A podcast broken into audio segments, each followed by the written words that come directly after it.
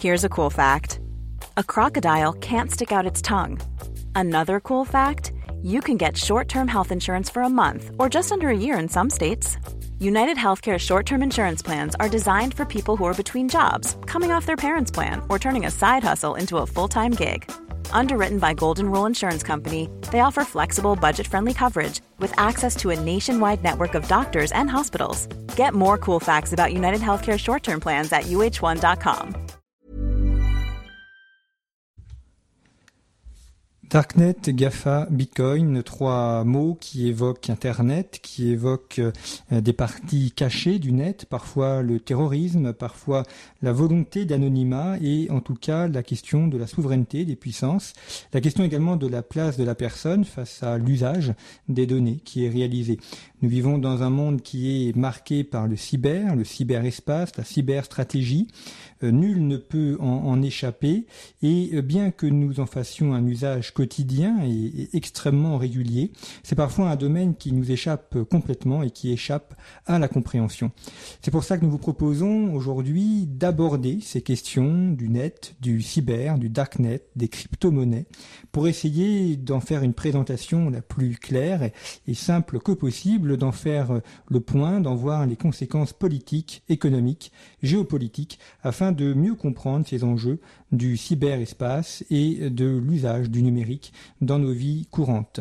Pour en parler, je reçois Laurent Gaillard. Bonjour. Bonjour. Merci d'avoir accepté notre invitation. Vous êtes euh, docteur en, histoire, vous, avez, vous êtes professeur, vous avez publié plusieurs ouvrages euh, sur le sujet du cyberespace, dont le dernier ouvrage Darknet, GAFA, Bitcoin, l'anonymat est un choix, publié chez Slatkin et compagnie, et vous êtes également un, contributeur régulier de, conflits. Absolument. Euh, commençons peut-être par le, premier élément. Quand on parle du darknet, euh, donc ce net euh, noir ou ce net sombre, on pense aux mafias, on pense au trafic. on a l'impression que c'est un peu la, la, face sombre du net. Il y aurait le, le net euh, officiel et, juridiquement euh, euh, bon, et puis la partie réservée uniquement aux mafias. Or, vous montrez dans votre ouvrage que le darknet, ce n'est pas que ça. bien, ça en fait partie, mais ce n'est pas que ça.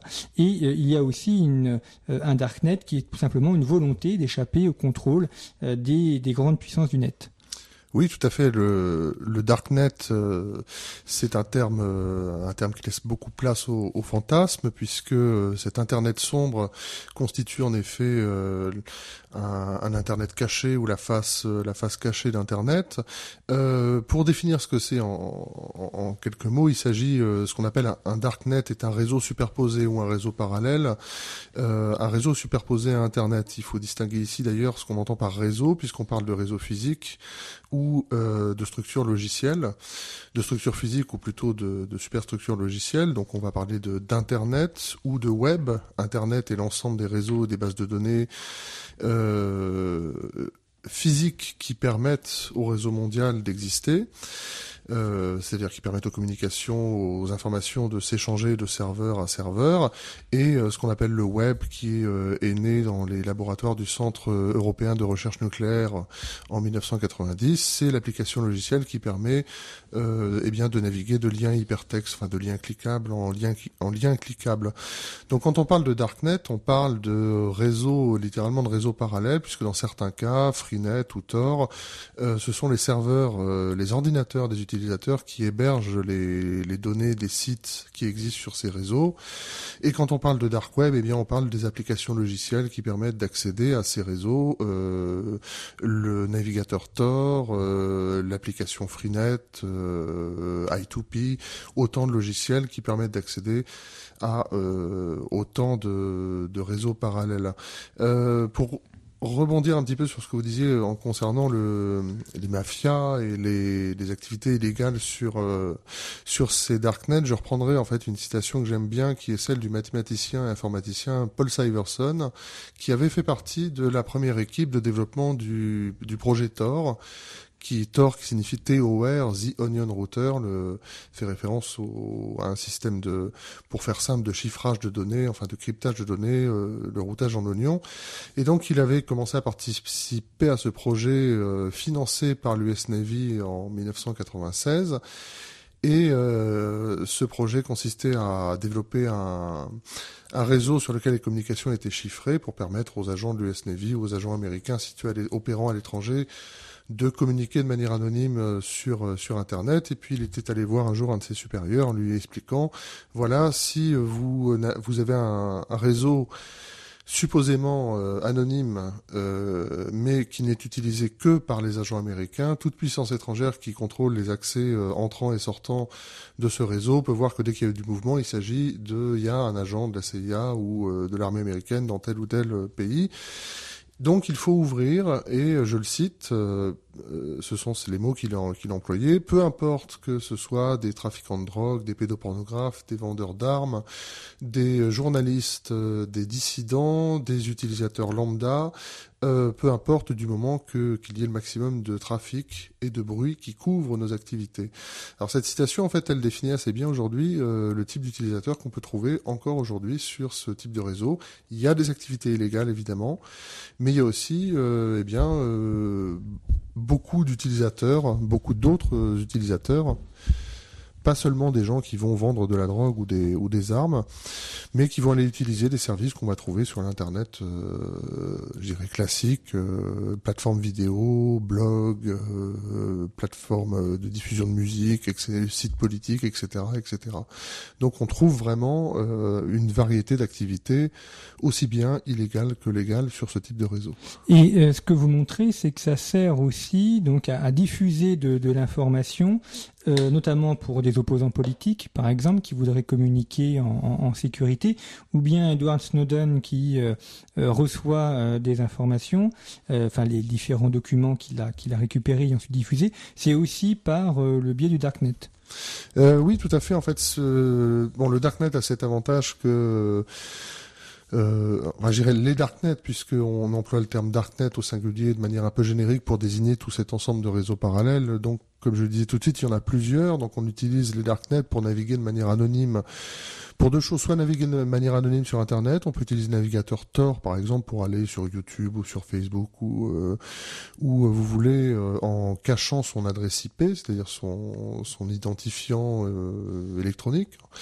par contre, on peut utiliser aussi ce navigateur pour aller sur le réseau Tor en lui-même. Alors sur le réseau Tor, on va trouver par exemple le, je donne juste cet exemple qui est le plus frappant. Euh, le, le la, un, site de dépôt du document qui euh, est développé, utilisé par le journal Le New York Times, qui permet en fait à n'importe qui d'aller déposer d'aller charger des documents qui euh, des euh, qui peuvent être utilisés par les journalistes d'investigation du New York Times et ce qui permet à la source de rester anonyme. On va trouver évidemment euh, des sites comme celui de Julien Assange, enfin celui développé par Julien Assange. Euh, euh, ah, son nom, son nom m'échappe d'un coup. Euh, pourtant, il, il, est connu. Qui utilise le même système que le, celui que la, la Dropbox du New York Times, c'est-à-dire qui permet à un utilisateur d'aller sur Tor, de se connecter en fait au site et puis de euh, d'y proposer, enfin d'y laisser euh, documents. Euh, euh, témoignages, euh, voire même des documents vidéo ou audio en fait qui peuvent être ensuite utilisés pour alimenter les célèbres fuites de voilà le terme fuite m'a fait retrouver le nom de WikiLeaks voilà qu'on va trouver sur Tor.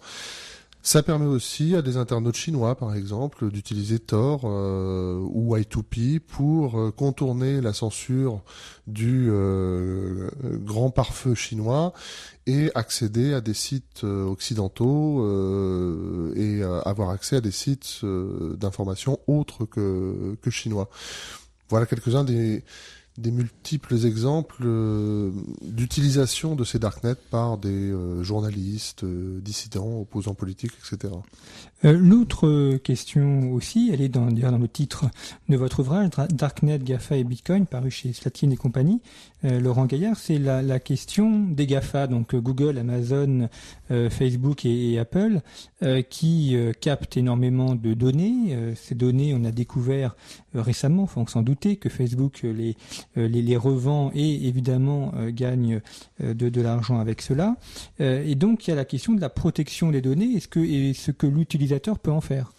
Oui, alors on est vraiment dans une actualité brûlante euh, par rapport à cela. Euh, d'ailleurs, j'adresse un petit remerciement à Mark Zuckerberg en fait, puisque le mon livre est sorti en le 21 juin et au moment où l'actualité de Cambridge Analytica en fait euh, commençait à retomber un peu, il y a eu à nouveau Facebook a diffusé par inadvertance ou pas, enfin on ne sait pas, 14 euh, millions de messages privés, enfin les messages privés de 14 millions d'utilisateurs, ce qui a relancé encore un autre euh, scandale Facebook et a amené Mark Zuckerberg à formuler une nouvelle fois ses, euh, ses excuses pour cette mauvaise manipulation.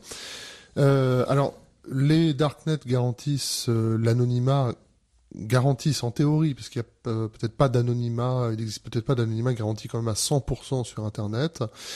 Et euh, cette question de l'anonymat est euh, posée de plus en plus, de elle est perçue de de plus en plus par l'opinion publique, qui a de plus en plus conscience qu'en effet, on laisse des des, des quantités considérables de données personnelles sur Internet dès qu'on va naviguer sur Google. Google est sans doute le plus grand capteur de données personnelles qu'il existe aujourd'hui puisque euh, toute la planète peut-être existe euh, utilise Google. Je fais une petite exception pour la Russie qui utilise plus Yandex, le moteur de recherche russe, que, que Google. Euh, Facebook euh, a, j'avais trouvé le chiffre, euh, avait a accumulé depuis qu'il a été euh, lancé, c'est-à-dire en 2005, à peu près 300 fois, ce qui une masse de données qui équivaut à 300 fois ce que la bibliothèque du Congrès aux États-Unis a accumulé depuis depuis sa fondation. Donc euh, dès qu'on va sur Facebook, dès qu'on va sur Google, dès qu'on va utiliser Amazon, euh, eh bien on laisse des données ou des métadonnées, c'est-à-dire les métadonnées, c'est temps de connexion, origine de la connexion, euh, pas forcément le contenu de, nos messages, mais tout simplement le, le, destinataire qui permettent aussi en fait à ces sociétés ensuite de eh bien de constituer des fichiers clients qu'ils vont revendre à d'autres sociétés, à des sous-traitants, et euh, eh bien qui permettent à ces publicités ciblées d'apparaître quelque, quelquefois dans le, le coin de notre écran euh, suivant les recherches qu'on a effectuées précédemment. Donc la question de l'anonymat, qui est au, vraiment le, principe d'existence des darknets euh, touche de plus en plus l'opinion euh, publique en raison justement du désanonymat complet cette fois qui est engendré par l'utilisation des outils logiciels proposés par les Gafa. Alors est-ce que ça va apporter amener les darknets à devenir des, des outils plus grand public? C'est peut-être un peu plus le cas avec Tor, euh, qui aujourd'hui est utilisé par 3 millions de personnes quotidiennement, mais ce qui est une goutte d'eau pour les 3,5 milliards, dans les 3,5 milliards d'utilisateurs d'Internet sur la planète euh, chaque jour. Mais ça sera peut-être le cas dans, dans les années à venir.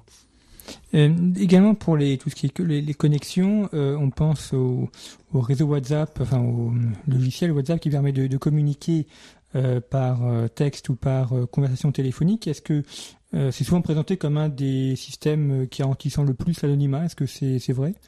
Euh, Avec WhatsApp, non, je c'est pas c'est pas un système qui garantit vraiment euh, aussi efficacement l'anonymat. Je pense pas aussi efficacement que des les, des messageries cryptées ou des messageries instantanées, euh, euh, les services proposés par Telegram ou par ProtonMail, par exemple. Euh, c'est-à-dire qu'en fait l'origine et la destination des communications est toujours facilement traçable en fait. Euh, là où WhatsApp propose quelque chose euh, en plus par rapport à Facebook, c'est que euh, il y a en théorie en fait, mon, comment dire une garantie que les données utilisateurs ne sont pas forcément retenues comme c'est le cas sur Facebook pour être réutilisées et vendues à des sous-traitants en fait. Alors ce qui est d'ailleurs euh, à propos de WhatsApp, euh, WhatsApp, ce qui est assez frappant en ce moment, c'est que euh, Facebook connaît un certain désamour de la part des, des générations, des jeunes générations, alors que WhatsApp ou Instagram, qui euh, appartient à Facebook, lui c'est pas le cas de, de WhatsApp, est beaucoup plus fréquenté par les gens de, on va dire 16, enfin 15-25 ans que Facebook, qui commence à devenir un réseau social de vieux, quoi. Enfin, de plus, quand je dis vieux, c'est plus de 30 ans, en fait. Il, y a, il peut y avoir des changements rapides. Dans les années 90-2000, c'était le mouvement, euh, le, réseau Messenger qui, euh, euh, qui était extrêmement développé. et puis, il a quasiment disparu euh, pour laisser la place à Facebook justement. Oui, quand on pense par exemple au réseau alors Messenger, je pense aussi à MySpace, mm. euh, qui je crois existe toujours. En fait, ça fait partie un peu euh, de l'archéologie d'Internet. Euh, à ce sujet d'ailleurs, il y a un autre réseau parallèle qui existe, qui n'est pas vraiment un darknet dans le sens où les communications n'y sont pas du tout anonymes ou chiffrées, mais qui est un un peu comme MySpace ou Messenger qui appartient un peu à, à la préhistoire d'Internet et qui est le réseau Gopher en fait, qui aurait pu devenir le web à la place du web. C'est-à-dire que quand le, CERN euh, euh, développe la première page web en 1990, novembre je crois 1990, elle a un concurrent américain qui s'appelle Gopher, qui fait la même chose, c'est-à-dire qui propose un logiciel qui permet de, de, naviguer plus aisément de serveur en serveur. Et sauf qu'en fait, ce concurrent américain, en fait, ce sont des universitaires de l'université du Minnesota qui ont développé Gopher euh, c'est écrit G-O-P-H-E-R, et euh, en fait ils vont se faire mettre euh, des bâtons dans les roues par leur administration, par leur université, à tel point que leur projet va finalement euh, être constamment ralenti, puis capoté, pour finir par laisser la place au, au web qu'on connaît aujourd'hui, et qui est tellement utilisé sur la planète que d'ailleurs personne ne pense forcément à distinguer web d'internet, mais si le web n'avait pas marché, on, on irait peut-être aujourd'hui sur Gopher au lieu d'aller sur la place euh, d'aller euh, d'aller sur le web. On pense aussi au, Minitel qui a été porté par la France et qui était d'ailleurs euh, beaucoup utilisé. La, dernière connexion Minitel s'est arrêtée, il me semble, en début d'année 2018. c'est quelque chose qui aurait pu là aussi prendre le pas et qui finalement disparu. Oui, alors peut-être parce que euh, les, au moment où les, Français en fait développent le, Minitel, euh, les États-Unis vont d'ailleurs s'inspirer du modèle français, c'est-à-dire euh, des délégations d'informaticiens américains vont venir visiter la France et puis se mettre un petit peu au courant de ce que font les Français à propos du Minitel, en tirer des leçons utiles. Ce qui va peut-être finalement nuire au Minitel, c'est sa conception purement centralisée. là où ARPANET, sur lequel travaillent les, les, informaticiens américains au même moment, c'est-à-dire dans les années 70, euh, permet, euh, utilise le, le, système de euh, la technologie de transmission par paquet de données en fait. C'est-à-dire qu'au lieu, au lieu d'envoyer euh, comment dire un, un, message en un paquet de, de données, euh, ce message va être euh, haché en fait, euh, divisé en plusieurs petits paquets de données qui vont emprunter des chemins différents pour se reconstituer à l'arrivée, ce qui va permettre d'éviter les, les, embouteillages sur sur sur internet. Le système du Minitel était lui très centralisé. Alors ce qui est un peu triste comme histoire, c'est que euh, le Minitel aurait pu connaître un autre destin euh, quand un ingénieur français qui s'appelait Louis Pouzin en fait a commencé à développer avec le projet Cyclade dans les années 70 euh, la technologie de, transmission par paquet de données. Et malheureusement euh, à l'époque l'industrie des, des PTT français a parié sur le Minitel et le projet Cyclade de Louis Pouzin a été arrêté, le financement a été arrêté en 1974, ce qui fait qu'il a été vendre ses services aux États-Unis, qui ont développé, comme on le sait par la suite, ARPANET puis Internet. Et justement, vous évoquez ces rapports entre la France et les États-Unis. Le sujet important, c'est la question de la, souveraineté, question des, des frontières. On dit souvent qu'Internet efface les frontières ou abolit les frontières. Pourtant, on voit que des pays comme un pays comme la Chine peut très bien euh, empêcher les communications via des pare-feux, euh, qu'un autre pays comme les États-Unis peut euh, capter des informations via la, NSA, par exemple. Est-ce que on est vraiment dans une suppression des frontières ou plutôt dans une réorganisation de, cette, souveraineté Disons qu'on a une superposition euh, du euh, évidemment de l'espace réel et de, du, du cyberespace. L'espace, le, le, cyberespace ou l'espace virtuel ou Internet est par nature un espace transnational. Euh, qui outrepasse les, les, frontières, puisque euh, une, euh, une entreprise comme Facebook, par exemple, peut avoir des serveurs qui sont localisés dans, dans plusieurs pays différents. Néanmoins, les géants d'Internet, que sont les GAFA, ont quand même une implantation américaine. Là-dessus, les États-Unis, développeurs d'ARPANET et d'Internet, ont un gros avantage, c'est qu'ils ont développé les structures physiques d'Internet, donc euh, ils disposent de cet avantage et euh, les pays européens, par exemple, restent euh, dépendants en, partie pour des États-Unis pour le, la fourniture de ces. Quand je dis structure physique, ce sont bases de données, installation de serveurs.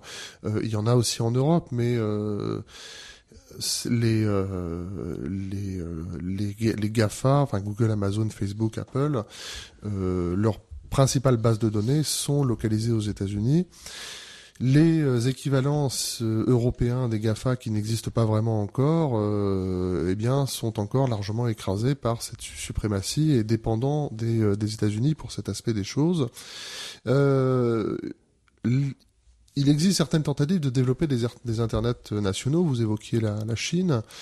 Alors la Chine, en fait, euh, euh, c'est un peu particulier parce que le grand pare-feu national empêche en théorie la connexion des internautes chinois euh, à des euh, comment dire des des sites ou des euh, des diffuseurs de contenu euh, étrangers comme Facebook, comme YouTube, euh, Google. Néanmoins, il est possible de contourner le grand pare-feu chinois en utilisant des Virtual Private Network, des VPN ou des darknets comme Tor ou comme I2P. Et je dirais que la philosophie de la Chine, c'est pas tant en fait de développer un internet strictement national, ce n'est pas tant cela que de rendre le plus difficile possible le fait de pouvoir passer outre les outils proposés par le gouvernement chinois. C'est-à-dire qu'il est possible en Chine de se connecter à autre chose qu'à euh, QQ ou Weibo, mais ça demandera un investissement en temps et en technique, euh, en argent aussi, qui n'est pas à la portée de tous les internautes chinois. Et euh, c'est ce qu'explique d'ailleurs très bien euh, une universitaire américaine qui vient de publier un livre assez intéressant sur la question qui s'appelle Censored, en anglais censuré. Donc c'est Margaret E. Roberts qui explique finalement, au lieu de chercher à bloquer absolument les communications, le gouvernement chinois s'ingénie plutôt à rendre les choses plus difficiles. Et finalement, la majorité des internautes chinois vont plutôt choisir la facilité et se limiter au site d'information de, de la Chine. Et puis dernier cas, la Russie, qui est peut-être finalement le seul pays qui possède euh, comme les États-Unis, une structure physique euh, de base de données, de serveurs, euh, qui peut supporter en fait un, un réseau euh, internet national, un réseau russe. Ça, c'est un héritage de la guerre froide, euh, avec le développement à la fin des années 80 du projet Demos, puis du projet Ralcom, qui a donné naissance à ce qu'on peut, à ce qu'on appelle aujourd'hui le RUNET, le Russian Net et euh, qui peut être assez efficace parce qu'en 2014, en fait, euh, Vladimir Poutine avait lancé une expérimentation, enfin la Russie avait expérimenté la possibilité de faire tourner un Internet national russe si la Russie, dans l'éventualité où la Russie serait coupée d'Internet, et ça, et ça fonctionnait, c'est-à-dire que l'internet russe euh, était tout à fait, tout à fait opérant, même coupé du reste, euh, coupé du reste du monde. Hein, vous avez évoqué la question des serveurs. Qui, qui dit serveur dit besoin en énergie. Et puis il faut les, les, nourrir et puis il faut aussi les, les, les refroidir.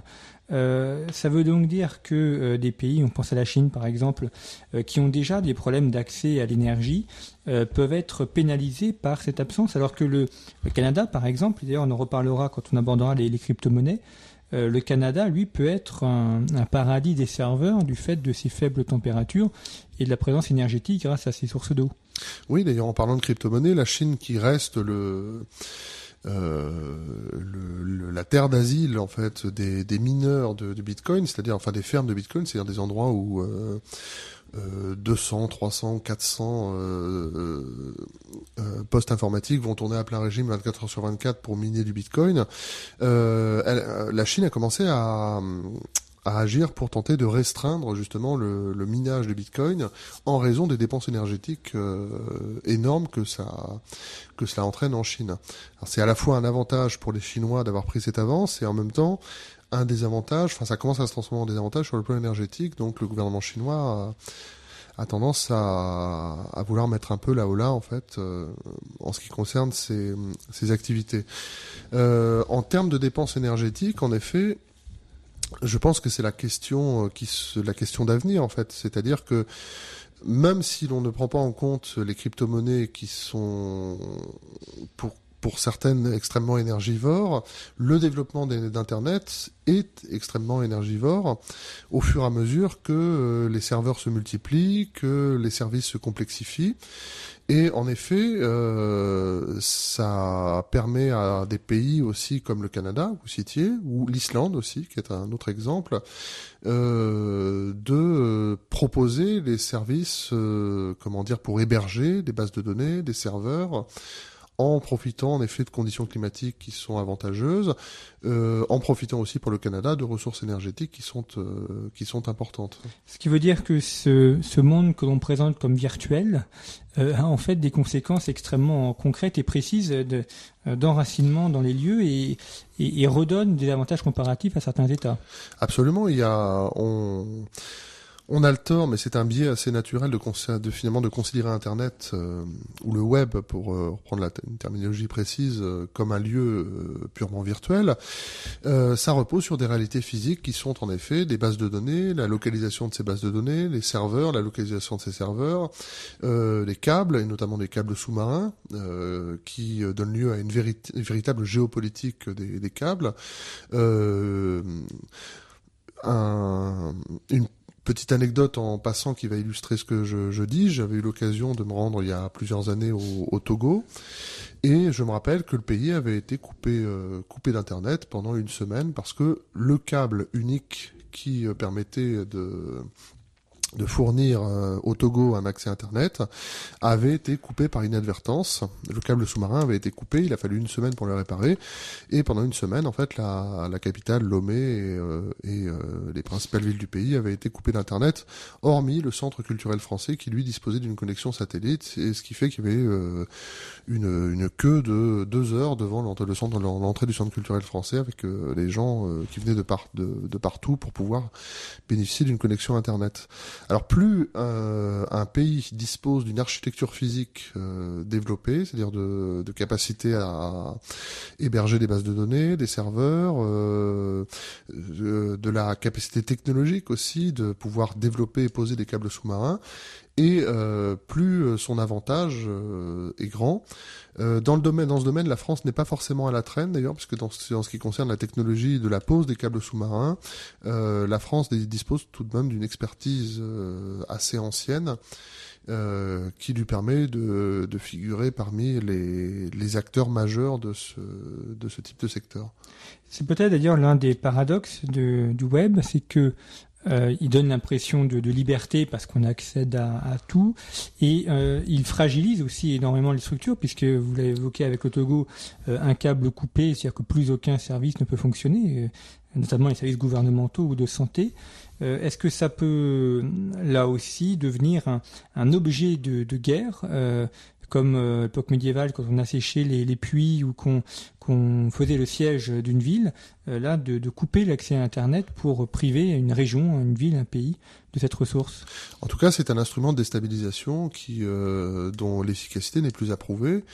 ça peut se faire de manière physique, c'est-à-dire en en coupant un, un, un câble, euh, enfin littéralement en coupant la fibre, quoi, enfin en coupant l'accès, euh, ça peut se faire de manière aussi informatique. Je citerai l'exemple de la célèbre attaque informatique sur l'Estonie en 2007, qui avait vu le gouvernement estonien euh, subir une attaque informatique en provenance de la Russie et être littéralement paralysé pendant, je ne sais plus combien de temps ça avait duré exactement, mais je crois que c'était plusieurs dizaines d'heures, c'est-à-dire que tous les services gouvernementaux ainsi qu'un certain nombre de services d'entreprises du secteur privé avaient été complètement paralysés par une attaque informatique.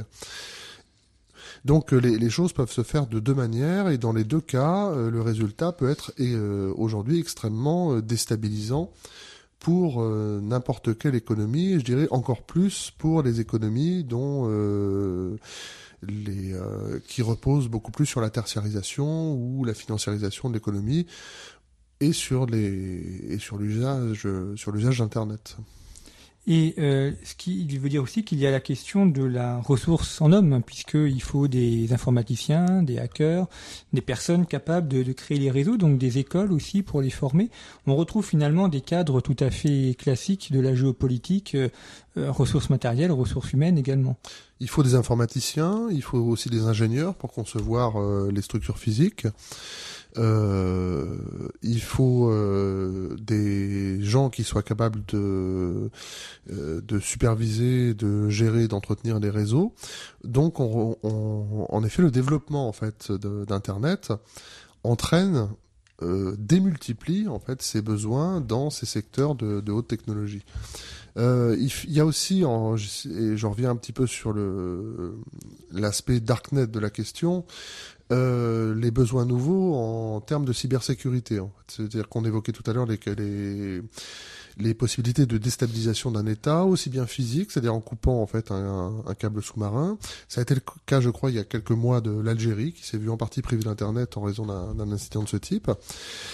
Et puis il y a bien sûr en fait le, le problème des attaques informatiques euh, qu'elle soit euh, réalisée dans un but euh, idéologique, euh, dans un but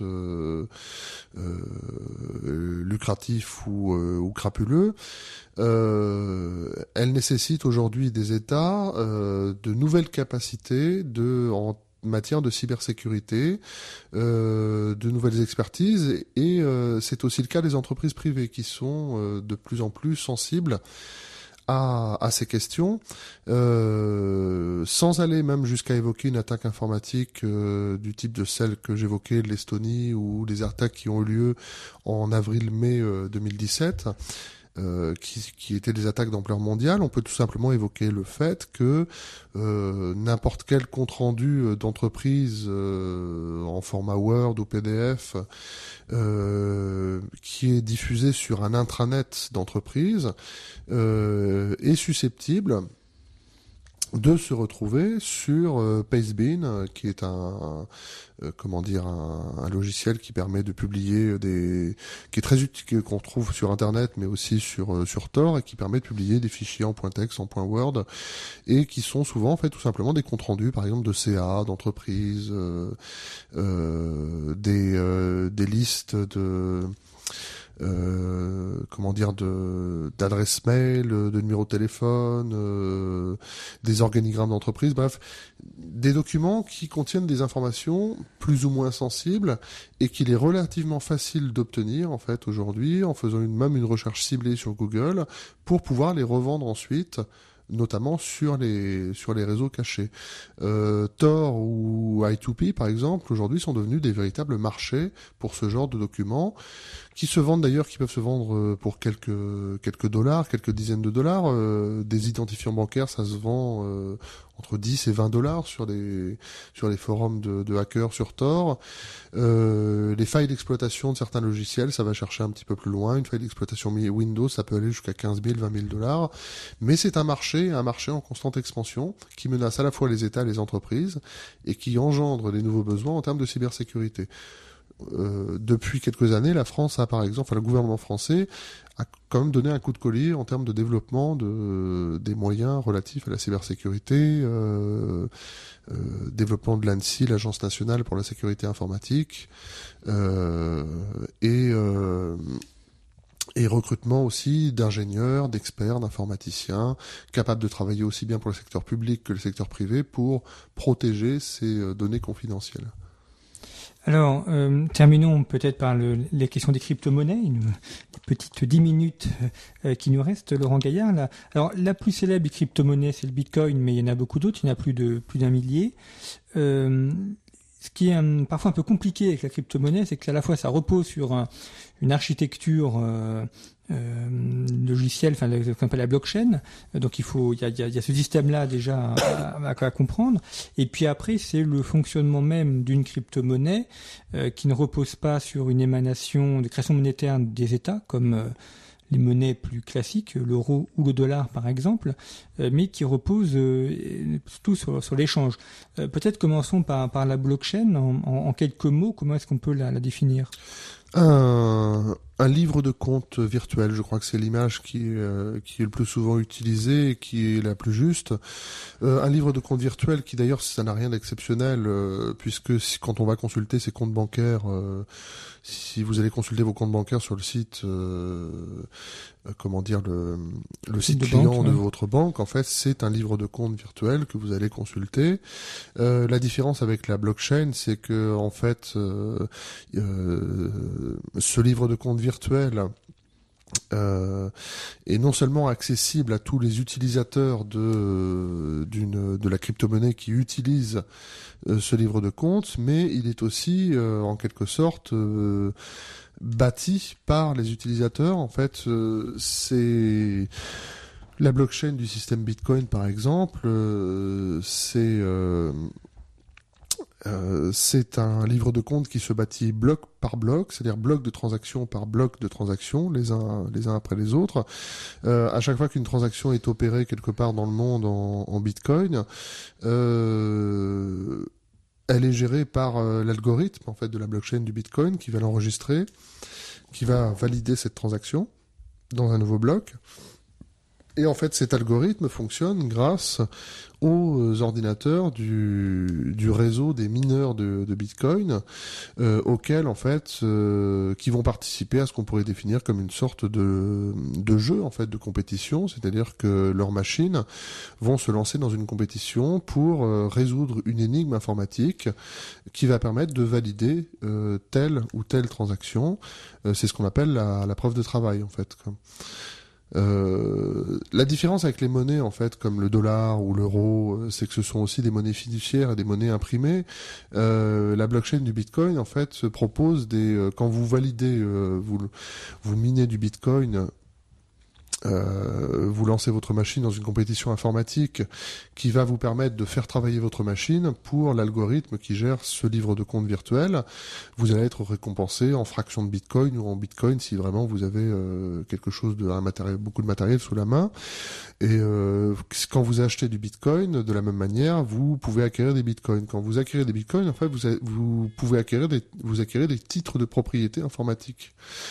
Euh, c'est-à-dire qu'il y en a, y a 21 millions de bitcoins qui euh, euh, qui peuvent être émis dans le système Bitcoin. Donc c'est la limite qui a été fixée par Satoshi Nakamoto en fait, dont on ne sait pas si c'est un prête-nom ou une personne qui existe réellement, quand il a développé le logiciel Bitcoin, euh, ce ne sont pas réellement en fait, ce, n'est pas réellement de la monnaie au sens où on l'entend au sens avec l'euro ou le dollar, c'est une forme de titre de propriété informatique. Vous avez contribué au fonctionnement de la blockchain virtuelle, c'est-à-dire du livre de compte, où euh, donc vous êtes rétribué par exemple un Bitcoin ou une fraction de Bitcoin, ce sera plus une fraction aujourd'hui vu les euh, vu les cours actuels du Bitcoin, euh, ce qui va vous donner en fait, euh, eh bien, une unité en fait d'échange que vous allez pouvoir utiliser pour acheter des choses sur Internet, mais finalement un titre de propriété en fait sur du réseau Bitcoin, Bitcoin qu'il faudrait presque concevoir comme une sorte de de territoire virtuel composé de 21 millions d'unités et chacun des possesseurs d'un bitcoin ou d'une fraction de bitcoin a un petit morceau de ce, cette espèce de cadastre virtuel.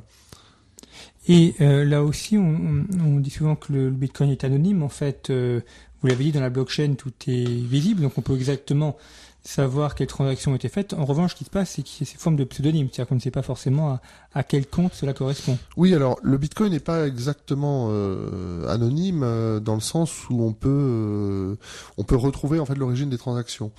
Euh, évidemment, vous pouvez faire la transaction sous euh, sous un pseudonyme. Ensuite, si vous avez euh, si vous êtes protégé grâce à vous avez par exemple vous êtes rendu sur un, une plateforme de, de vente ou d'échange de Bitcoin et puis vous avez acquis du Bitcoin.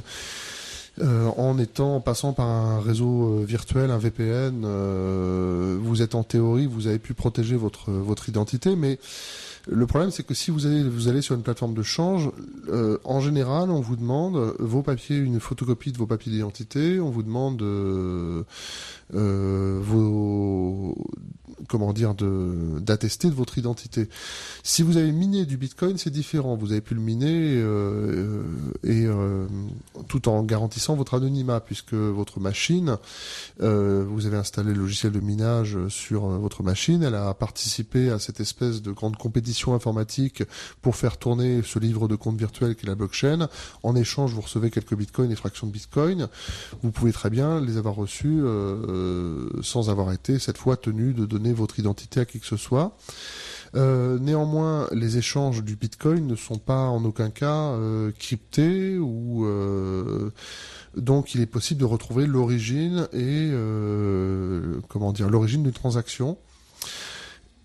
Euh, il existe en, revanche des monnaies qui euh, garantissent en théorie l'anonymat complet de leur utilisateur. C'est le cas par exemple de Monero qui, commence à être plus utilisé d'ailleurs sur Tor pour les échanges que le Bitcoin lui-même ou le cas de la monnaie Ripple par exemple. Le Bitcoin en lui en lui-même le, Bitcoin n'est pas anonyme en fait. Euh, ce n'est pas un système anonyme. C'est-à-dire qu'il est possible de retrouver l'origine d'une transaction euh, réalisé en Bitcoin. Alors imaginons que les crypto-monnaies se développent davantage et que les personnes les utilisent. Euh, ce serait une, une perte des moyens de puissance de l'État puisque l'État, euh, la plupart des États ont aujourd'hui établi un monopole sur la monnaie et donc c'est pour un moyen de contrôler l'économie et de contrôler également les échanges. Alors tout dépend si les États investissent massivement aussi dans des monnaies telles que le, Bitcoin, puisque si le Bitcoin a connu aussi des variations aussi importantes, c'est euh, au cours de l'année 2017 par exemple, c'est parce que euh, un certain nombre d'investisseurs beaucoup plus importants ont, aussi investi dans le Bitcoin, investisseurs du secteur euh, du secteur privé. Et le Bitcoin a commencé aussi à acquérir une légitimité plus grande à partir du moment où des places boursières, comme par exemple la, bourse de Sydney en Australie ou la bourse de Chicago, euh, ont commencé à s'intéresser au principe, puis euh, à déclarer, comme la bourse de Sydney par exemple, qu'elles euh, allaient adopter le système euh, de vérification par preuve de travail, le système du Bitcoin, pour remplacer leur système de validation des transactions. Euh, et que la bourse de Chicago a déclaré qu'elle allait commencer à accepter les contrats passés en Bitcoin. Donc en fait, ça pose une question assez paradoxale, c'est-à-dire que le Bitcoin en effet est une monnaie sans État. En fait, c'est comme ça, c'est une monnaie sans tiers. En fait, c'est-à-dire que euh, à la base, on peut, euh, si nous allons tous les deux, par exemple sur Tor, euh, nous voulons euh, vous voulez m'acheter la bouteille d'eau que j'ai devant moi, euh, on va réaliser une transaction sur Tor qui va se passer sans banque, euh, qui va être validée par le livre de compte, la blockchain dont je parlais tout à l'heure, c'est-à-dire l'algorithme à l'issue de cette compétition informatique dont je parlais tout à l'heure, grâce aux, aux milliers d'utilisateurs qui vont prêter une petite partie de leur puissance de calcul pour faire tourner l'ensemble. Donc notre transaction se déroulera euh, sans aucun tiers. C'est-à-dire qu'elle sera enregistrée sur la blockchain. Mais contrairement à ce qui se passe quand je vais consulter mes comptes bancaires, euh, il n'y a pas d'institution tierce qui vérifiera cette euh, cette transaction. donc ça, évidemment, c'est un, ça peut être perçu comme un danger potentiel pour les États. également pour le monde de la finance, puisque ça suppose quand même aussi, si la pratique se généralise, de revoir complètement les pratiques bancaires ou financières. Après, où les, les, choses sont un peu paradoxales et où je nuancerais un petit peu euh, euh, cette idée de des crypto-monnaies qui menaceraient complètement les États ou les institutions financières, c'est que euh, la capitalisation des crypto-monnaies, je crois qu'aujourd'hui, hein, dernièrement, j'en recensais euh, plus de 2800 en fait, euh, avec une capitalisation boursière qui euh, atteignait presque 900, à peu près 900 milliards de dollars, ce qui représente encore une paille en fait dans dans l'ensemble de l'économie financière mondiale. Mais si ces crypto-monnaies, on pense évidemment tout de suite d'abord au Bitcoin, il y a aussi l'Ethereum. Euh, accèdent à un niveau de crédibilité et de légitimité supérieur, ça sera peut-être aussi parce que des investisseurs institutionnels vont commencer à investir, des investisseurs institutionnels issus du secteur public ou privé, c'est-à-dire des États ou euh, des institutions financières, euh, privées ou publiques, vont commencer à investir dans dans le Bitcoin des sommes euh, plus considérables mais du coup vont être aussi tentés de, dans le cas des États, de, de légiférer. Euh, en avril dernier, je crois que le fisc français a déjà euh, proposé en fait un, un, nouveau cadre pour la de repenser le cadre d'imposition mmh. des pro, des bénéfices réalisés, des profits réalisés avec euh, le Bitcoin et avec la, la loi Le Maire qui qui va être proposée, je crois, en juin ou juillet prochain. Euh, qui est passé récemment au Conseil des ministres, l'article 31 de la future loi Pacte euh, Le Maire. Euh, propose aussi un nouveau cadre légal autour de la question de la blockchain et de l'exploitation de la technologie de la blockchain. Donc voilà, on est dans un paradoxe, c'est-à-dire qu'en fait, ces, ces crypto-monnaies, le Bitcoin en tête, se développent de plus en plus, leur capitalisation se développe, mais si elles se développent plus, elles vont devoir le faire euh, peut-être en s'appuyant sur des investisseurs plus conséquents. Et est-ce que les États ne vont pas à ce moment-là s'adapter? Peut-être, je pense qu'ils ont déjà commencé à le faire pour pouvoir, euh, disons, s'adapter à ce nouvel outil, euh, ce nouvel outil à la fois informatique et monétaire. Eh bien, merci beaucoup, Laurent Gaillard, de nous avoir exposé ces, ces, éléments. Je rappelle le titre de votre ouvrage Darknet, GAFA, Bitcoin, l'anonymat est un choix paru chez Flatkin et compagnie. Et euh, j'espère que euh, euh, vous avez, enfin, nous avons comme ça pu permettre de, de mieux faire comprendre ces différents éléments techniques, bien évidemment, parfois un peu compliqués dès qu'on rentre dans les sujets informatiques, mais essentiels. Et on l'a vu notamment que cela reprend les sujets géopolitiques, les sujets d'intelligence économique, et c'est aussi essentiel pour les entreprises comme pour les personnes. Merci.